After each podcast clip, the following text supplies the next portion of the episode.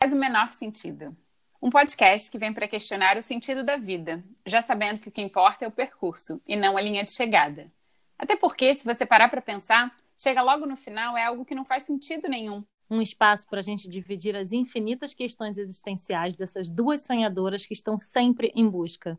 A gente te convida a se perguntar o porquê de algumas das nossas certezas, enquanto de quebra, tenta entender o sentido do que a gente veio fazer aqui. Eu sou Isabel Arruda. Eu sou Luana Fornaciari e esse é o Não Faz o Menor Sentido. Não faz o menor sentido. Não faz o menor sentido. Não faz o menor sentido. Não faz sentido. Não faz o menor sentido. Não faz o menor sentido. Faz o menor sentido. Não tem o menor sentido. Não faz o menor sentido. Não faz o menor sentido. Não faz o menor sentido. Não faz o menor sentido. Não faz o menor sentido. Não faz o menor sentido. Episódio 4 do nosso podcast. Como é que você está hoje, Luana? Você está bem? Cara, olha, eu tô bem. Assim, tô bem em 2021. E você? Eu vou ficar. Vamos dizer que eu estou sobrevivendo e que eu vou ficar bem. Olha, eu queria propor que em 2021 a gente pare com essa hipocrisia desse e aí tudo bem, sabe? Vamos combinar que tudo bem é oi, que a gente tá querendo falar oi, só isso. Porque a gente fica tudo bem, tudo bem. Ah, então tá, tudo bem. E aí ninguém fala de verdade como é que a gente tá, entendeu? A gente fica só nessa coisa mais pro forma. Então eu acho que ou a gente começa a dizer, na verdade, como que a gente tá se sentindo, ou que a gente fala, oi, Isabel. Mas vamos ficar bem, isso que importa. E na verdade eu quero saber hoje o que, que a gente vai falar aqui hoje. Qual, qual é o tema desse nosso episódio 4? Qual é a coisa que não faz o menor sentido no episódio 4? Eu te respondo, minha amiga. Não faz o menor sentido a idealização da maternidade. Hum, esse assunto é bom, hein? Faz sentido para você ou não faz o menor sentido para você? Não faz o menor sentido essa idealização e a gente vai falar um pouquinho aqui por quê, né? Vamos abrir aí essa, vamos começar a descamar essa cebola do que esse assunto traz pra gente em todas as camadas. Bom, na verdade, esse tema de hoje surgiu por quê? Porque eu sinto que eu estou falhando miseravelmente em todas as áreas da minha vida. Principalmente com a ideia que eu tinha de como que seria a minha maternidade. Só que eu tinha uma ideia de maternidade certamente não durante essa pandemia. E também eu não tinha uma ideia da maternidade sendo mãe, né? A gente fica muitos anos, assim, tem gente que quer ser mãe desde a Barbie, né? E aí fica muitos anos construindo essa imagem de como que vai ser essa coisa. E aí, quando vem a realidade, ela se estabelece, muitas vezes ela se estabelece igual um tsunami.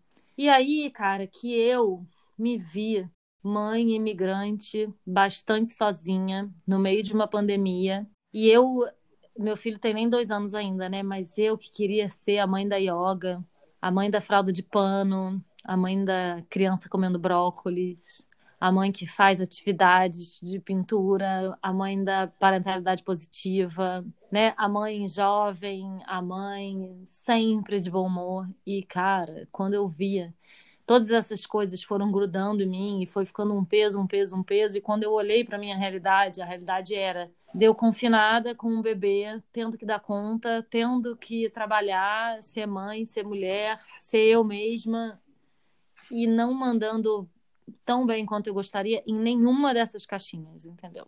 E aí, de repente, eu me dei conta de que alguma coisa ia ter que mudar. Ou eu ia mudar o jeito que eu estava fazendo, e era muito difícil, porque é muita sobrecarga que já está acontecendo. Eu não poderia colocar ainda essa carga, desse peso, dessa cobrança, dessa mãe perfeita que eu imaginei no comercial da margarina. Ou eu ia definitivamente mudar a maneira que eu olhava para a maternidade. E eu escolhi essa segunda opção. Faz sentido para você, Isabel? Acho tudo isso muito maravilhoso que você trouxe. Inclusive, tem um livro que o título é o seguinte: Mãe Perfeita não tá mais se usando. Não sei se você conhece. Gente, maravilhoso. É. Tô comprando agora. Pera, deixa eu abrir aqui o link da Amazon. Não sei se pode falar Amazon. É da Roberta Ferec. Eu acho que é Ferec que fala. E ela é, eu acho ela uma escritora maravilhosa, mãe de três filhos, imigrante, já passou por vários países e, e ela traz muita leveza, humor é, nesse, nessa carga né, que a maternidade traz. E quando você fala de uma idealização, de uma construção de uma imagem do que a gente imagi se imagina como mãe, né?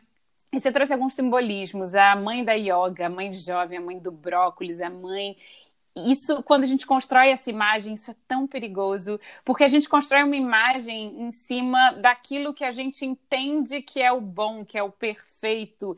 Só que é, é isso, né? A cobrança para ser essa coisa inatingível é um peso gigantesco, isso não existe. E na verdade não é nem só o que a gente acha que a gente tem que ser, é muitas vezes o que a gente acha que é a imagem que a gente tem que construir para as outras pessoas, entendeu? E isso eu vejo claramente, por exemplo, para mim é muito importante que meu filho coma brócolis, porque eu, eu particularmente adoro brócolis, tá, gente? Mas assim, muitas vezes é a imagem do BLW, por exemplo, que é maravilhoso, que eu fiz, eu recomendo, é, mas tem vários questionamentos, assim, faz uma sujeirada sem tamanho e ninguém conta isso. Essa sujeirada que faz e o quanto que a gente dá conta disso e quem é que vai limpar isso depois, sabe?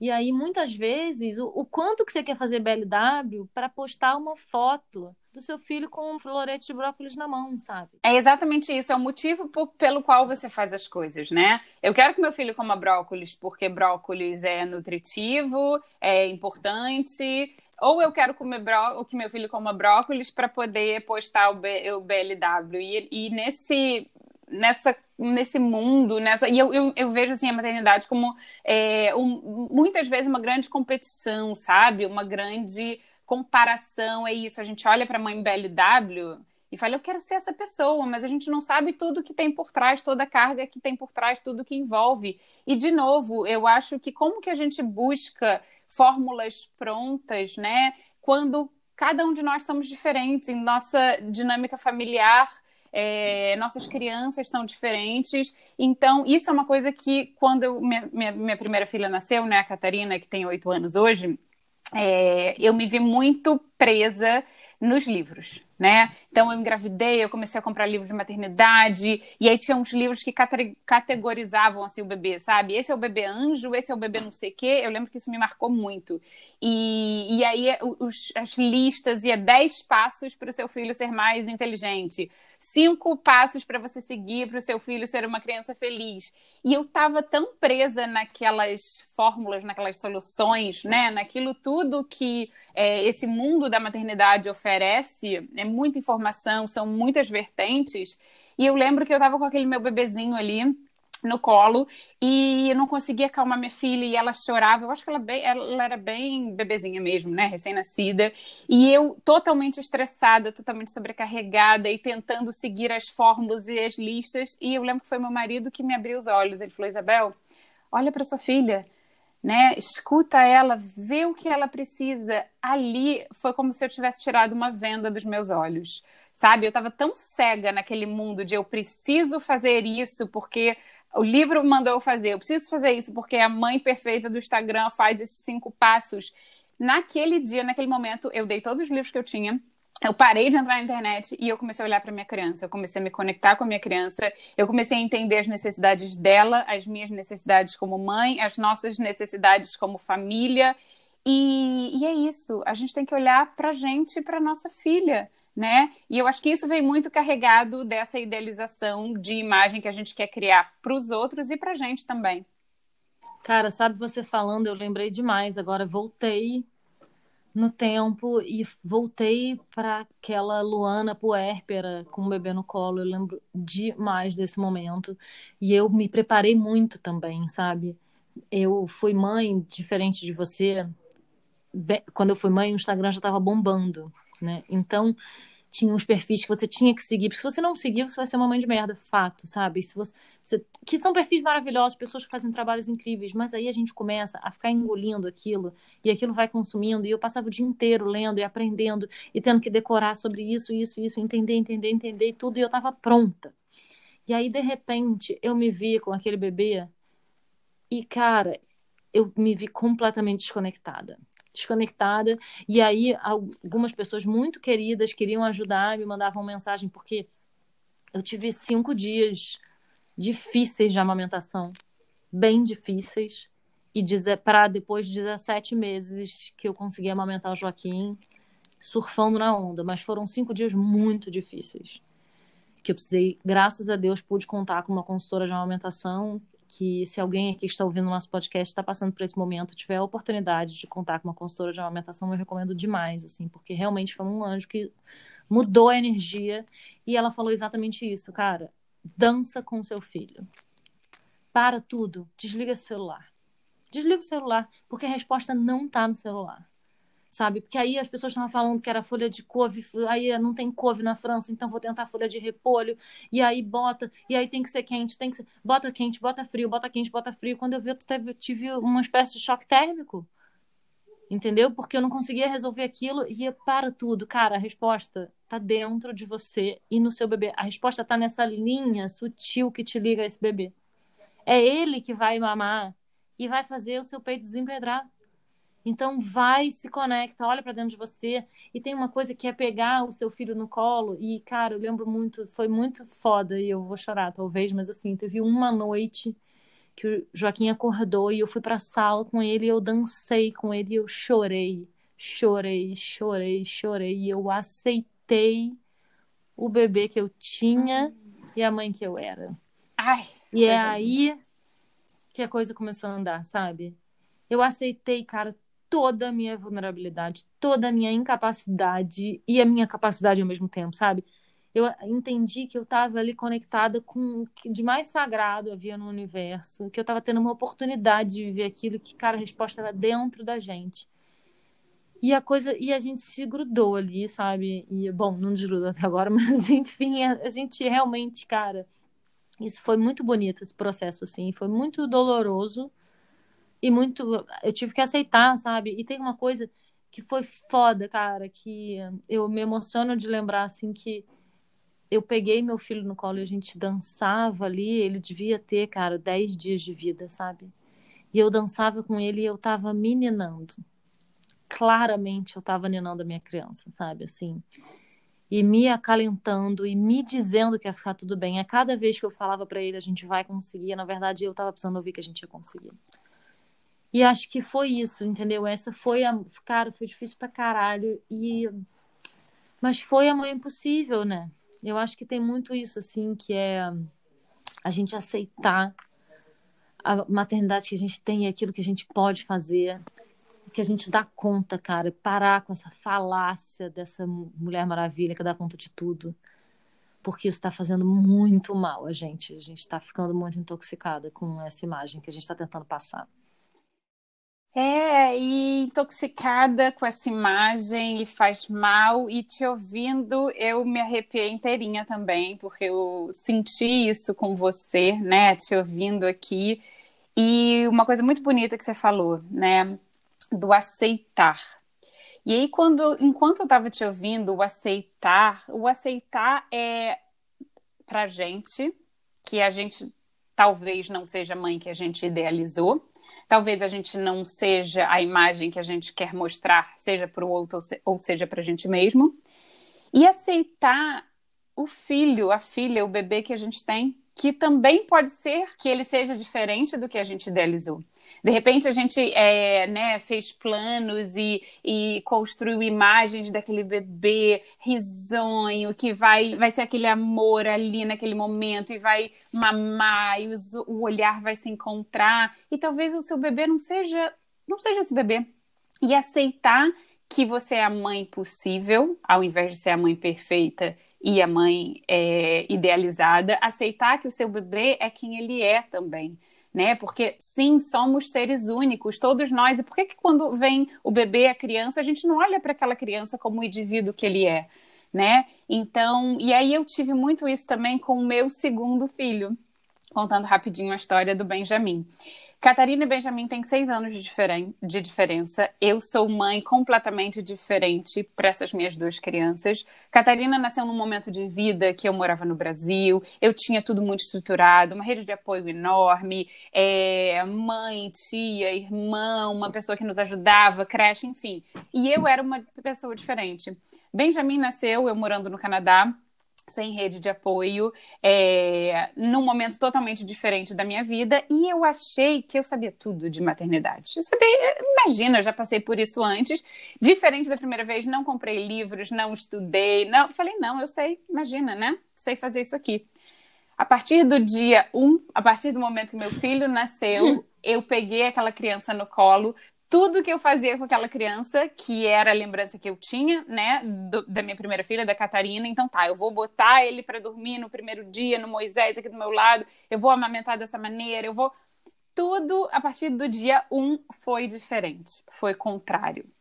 E eu olhei para aquele bebê e falei: ele é o indivíduo é uma pessoa diferente. Não é porque a, a, fórmula com a Catarina deu certo que vai dar certo para essa criança. E isso me virou totalmente do avesso, porque como você falou no início, é um tsunami, né? Eu não estava preparada para o tsunami, eu estava preparada para a maralinha. Eu sabia que eu teria um puerpério, sabia que seria diferente, mas a maneira que me virou do avesso e me tirou do eixo, porque eu esperava uma coisa e o que eu esperava daquele bebê, daquela criança e de mim como mãe não aconteceu. Então eu tive também que passar por esse processo de aceitação da mãe que eu era naquele momento e aprendendo uma nova dinâmica familiar com quatro pessoas, como é que eu dava é, a atenção que a minha filha mais velha precisava e como é que eu aceitava aquele bebê que era o oposto do que eu conhecia como maternidade, né? Então essa aceitação é um processo difícil, é um processo dolorido, mas é a beleza da vida também de realmente entender que somos pessoas diferentes, indivíduos com necessidades, vontades diferentes.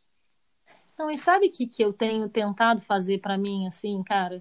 Parar de achar que, ah, como é que você tá? Ah, tô bem, apesar de blá blá blá. Sempre vai ter um apesar de, sabe? Sempre vai ter uma comparação com aquilo que a gente tinha imaginado como a gente estaria, Luana, hoje. A gente imagina, né? Não, quando eu tiver 25. Gente, olha só, quando eu era criança e eu pensava que no ano 2000 eu teria 20 anos. Quando eu tinha 20 anos, eu estaria já, né, fazendo milhões de coisas e tal. Com 25, Gente, só um momento que a Isabel quase caiu agora. É isso, gente. Isso aqui é maternidade real, vida real, podcast real, entendeu? Aceita que dói menos.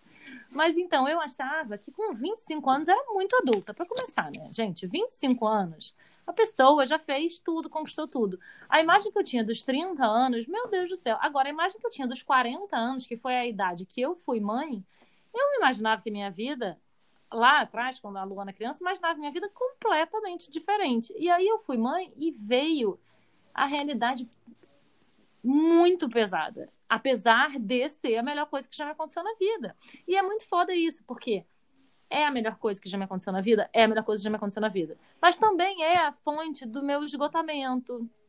É tudo isso, né? Que é a maior das alegrias e a maior, não é nada das tristezas, mas é a fonte do meu cansaço, entendeu? A fonte do meu prazer é a fonte do meu cansaço. Não a fonte do meu único prazer, mas uma das principais fontes do prazer e da alegria. E é a fonte da minha exaustão. E é foda, porque eu fico tentando pensar que, assim, cara, por exemplo, o Joaquim é essa criança maravilhosa, incrível, que ama viver. Então, é uma criança que ama viver e que, no momento, ele não ama dormir, né?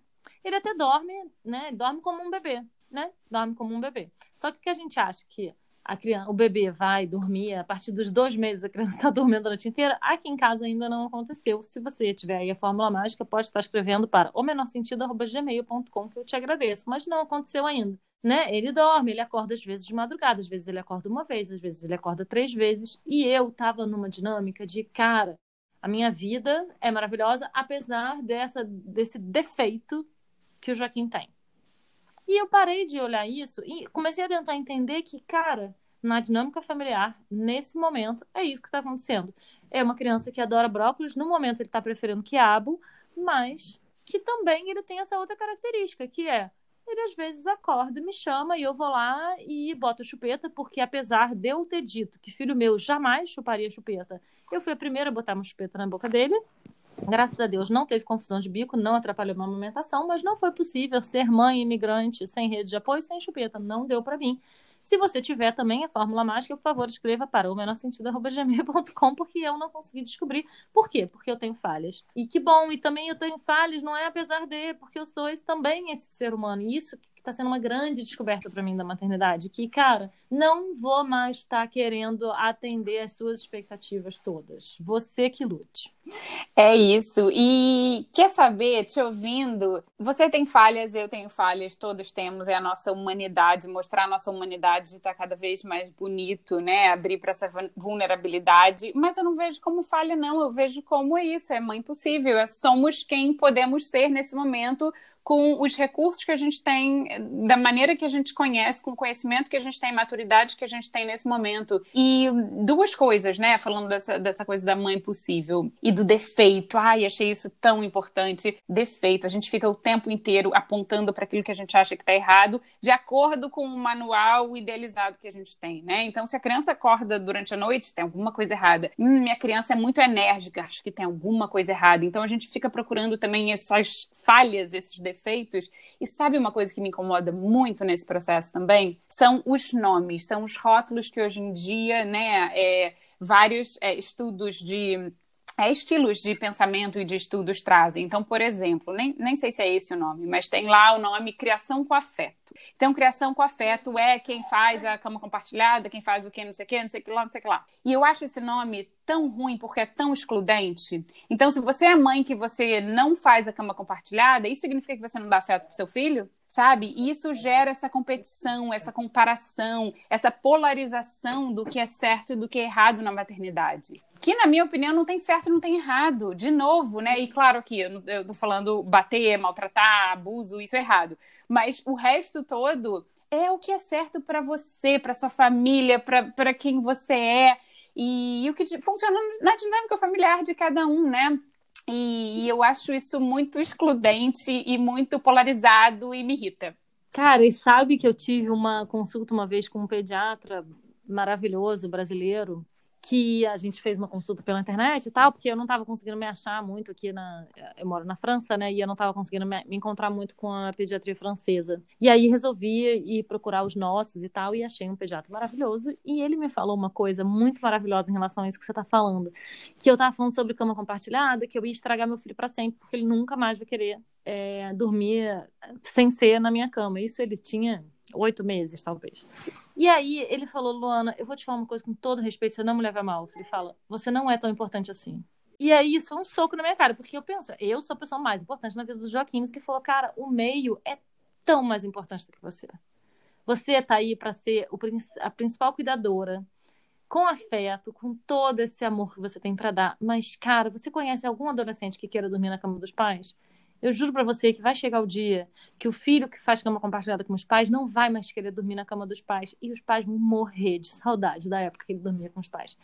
E é exatamente isso, sabe? E aí o que eu tenho pensado, por exemplo, em relação à cama compartilhada, em relação a exatamente isso. Eu, eu por exemplo, caí nesse erro em relação ao BLW que era, eu era muito estrita no BLW, né? Então, BLW é isso, não pode, não sei o que, não pode, não pode, nunca dar uma colher, não posso, eu não posso estimular. E aí, quando eu vi, eu tava me estressando, entendeu?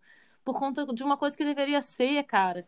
Assim, o que eu entendi, por exemplo, da alimentação é a, a introdução alimentar ela serve para criar uma memória afetiva positiva com a comida. Então, se o negócio vai ficar um estresse, não é para não é para isso que serve a introdução alimentar, nem o BLW, entendeu? Então, assim, o que eu, a cama compartilhada, eu vejo isso que você falou das caixinhas, criação com afeto e tal, eu era muito rígida também em relação a isso. Não, mas então, se eu fizer isso, tem que ser assim, causa, consequência, tudo, como se tivesse uma fórmula mágica. E não tem fórmula mágica. E aí, o que, que eu resolvi? Eu resolvi, e aí isso se agravou muito com a pandemia, mas com a maternidade em si, com o desenrolar, né? Estamos chegando no segundo ano da maternidade na minha vida, e, cara, eu resolvi escolher as minhas batalhas. Ah, é isso que tá funcionando desse jeito? É desse jeito. Hoje, meu filho vai querer comer cantando fazendo a dança da, da chuva em volta da mesa? Ah, então é assim que ele vai comer? É assim que ele vai comer. Eu vou observar, claro, para que isso não se torne um padrão, né? Não pode ser ah, não, ele só come se for dessa forma. Mas se hoje ele está animado, e tá querendo fazer a ragatanga, entendeu? Durante o jantar, eu não vou ficar rígida dizendo que ele não pode, eu preciso escolher as batalhas. É, é porque quando trazendo isso, né, do pediatra e do que a gente não é tão importante assim, a gente veste essa capa de mulher mártir, né, que tem que dar conta de tudo, que tem que ser perfeita, que tem que fazer tudo maravilhoso, só que a gente se sacrifica no processo. Então, quem é. Isso eu acho que vem muito de gerações passadas, vem muito da cultura que a gente está inserida, né, de mãe mãe é essa pessoa que se doa incondicionalmente, que faz tudo em prol dessa família. Só que por trás de uma família, por trás do filho, por trás da mãe, tem a mulher, e a mulher muitas vezes ferida, sabe? Que é, é, é tanta doação, doação, e que não se olha, que não doa para si também. E é sempre aquilo que a gente fala: máscara de oxigênio primeiro na gente, né? Então, se eu quero ser uma mãe que, é, dentro dos meus padrões, vai ser aquela mãe é, suficiente, aquela mãe perfeita para mim, para aquilo que eu valorizo e acredito, e eu não acredito na perfeição, tá? Mas, assim, é, né, uma mãe boa dentro do, de acordo com os meus padrões, eu tenho que estar tá bem. Não adianta, porque se eu estiver estressada, se eu tiver, enfim, né? Eu não vou entregar aquilo, a gente só consegue entregar aquilo que a gente tem. Então, eu olhar para a gente, cuidar da gente, para a gente desenvolver essa maternidade mais leve, isso com certeza vai impactar no que a gente pode oferecer para os nossos filhos e na conexão dos filhos e da família. Eu acho que isso é muito importante e isso vale para todas as áreas da vida, né? Porque a mãe possível e também a vida possível. Muitas vezes a gente faz essa idealização, né? E a gente quer que as coisas aconteçam no nosso tempo tempo. Mas as coisas não acontecem sempre da maneira que a gente quer. E a gente fica tão presa nessa vida idealizada e nessa imagem que a gente construiu na nossa cabeça, querendo corresponder a todas essas expectativas, que a gente não vê a vida possível acontecendo bem debaixo dos nossos olhos. A gente não vê o nosso filho que anda pela primeira vez de bicicleta, a gente não vê o nosso, sei lá, sabe? A vida possível ela tá acontecendo aqui. Então, ou a gente olha para ela e entende que é isso que a gente tem nesse momento, ou a gente vai ficar preso sempre no, naquilo que a gente quer abrindo mão desse precioso momento é, presente. É, é a famosa, famoso conceito do Winnicott que fala que é a mãe suficientemente boa. E aí eu, eu me perguntava muito, assim, eu antes de ser mãe, eu já tinha ouvido esse conceito e não entendia qual era, na verdade. Porque, na verdade, é suficientemente boa, inclusive o que tem, o que eu tenho aprendido é dar o espaço do outro.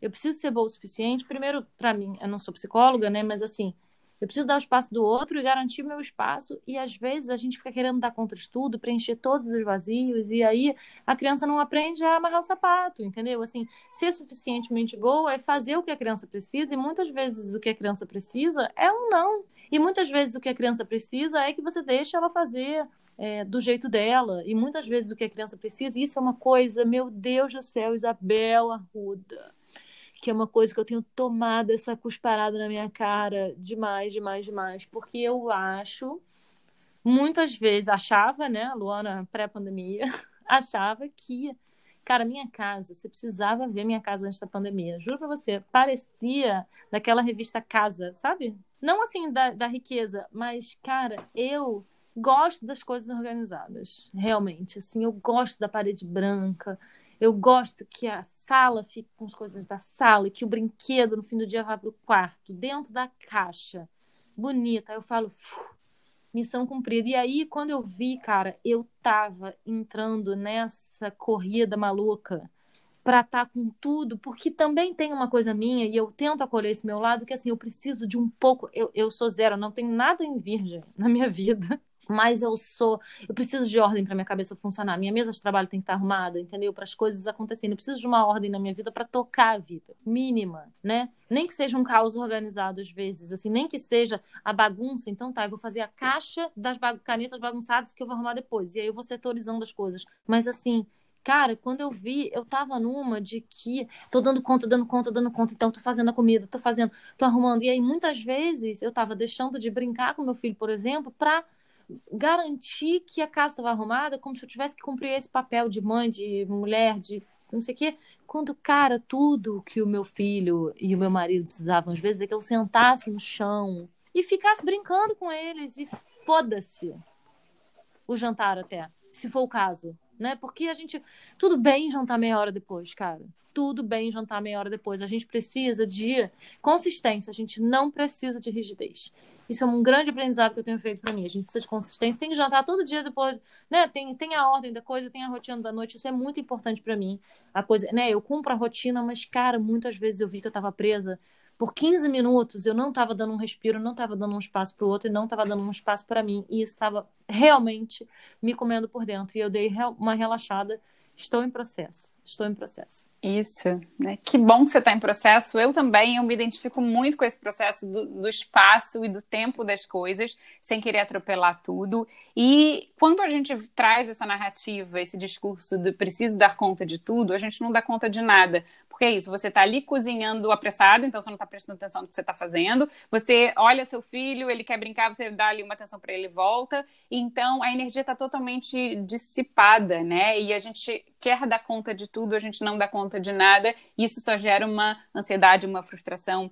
Bolinhas vão cair, a gente tem que entender, e quando você traz do ah, eu preciso escolher minhas batalhas, é isso, as bolinhas vão cair em qual momento, e que bolinha que eu quero que caia agora? Depois eu dou mais atenção a isso sabe? Para mim, essa coisa da organização não é tão forte. Às vezes eu preciso deixar a casa um pouquinho ali bagunçada para que eu consiga me conectar com outras coisas. A gente tem que entender que a gente não pode salvar o mundo, a gente não pode salvar todo mundo, a gente tem que se salvar, a gente tem que poder respirar. É, tem que ter um sopro de respiro nesse afogamento, sabe? Cara, mas sabe que um grande aprendizado para mim também que aconteceu na maternidade. E, e, é muito louco porque eu fico pensando o que, que é da maternidade e o que, que é da pandemia, porque tá tudo junto, né? A gente tá. É, é, esse é um, recorte do tempo que a gente está vivendo, mas assim, eu vou contar para você.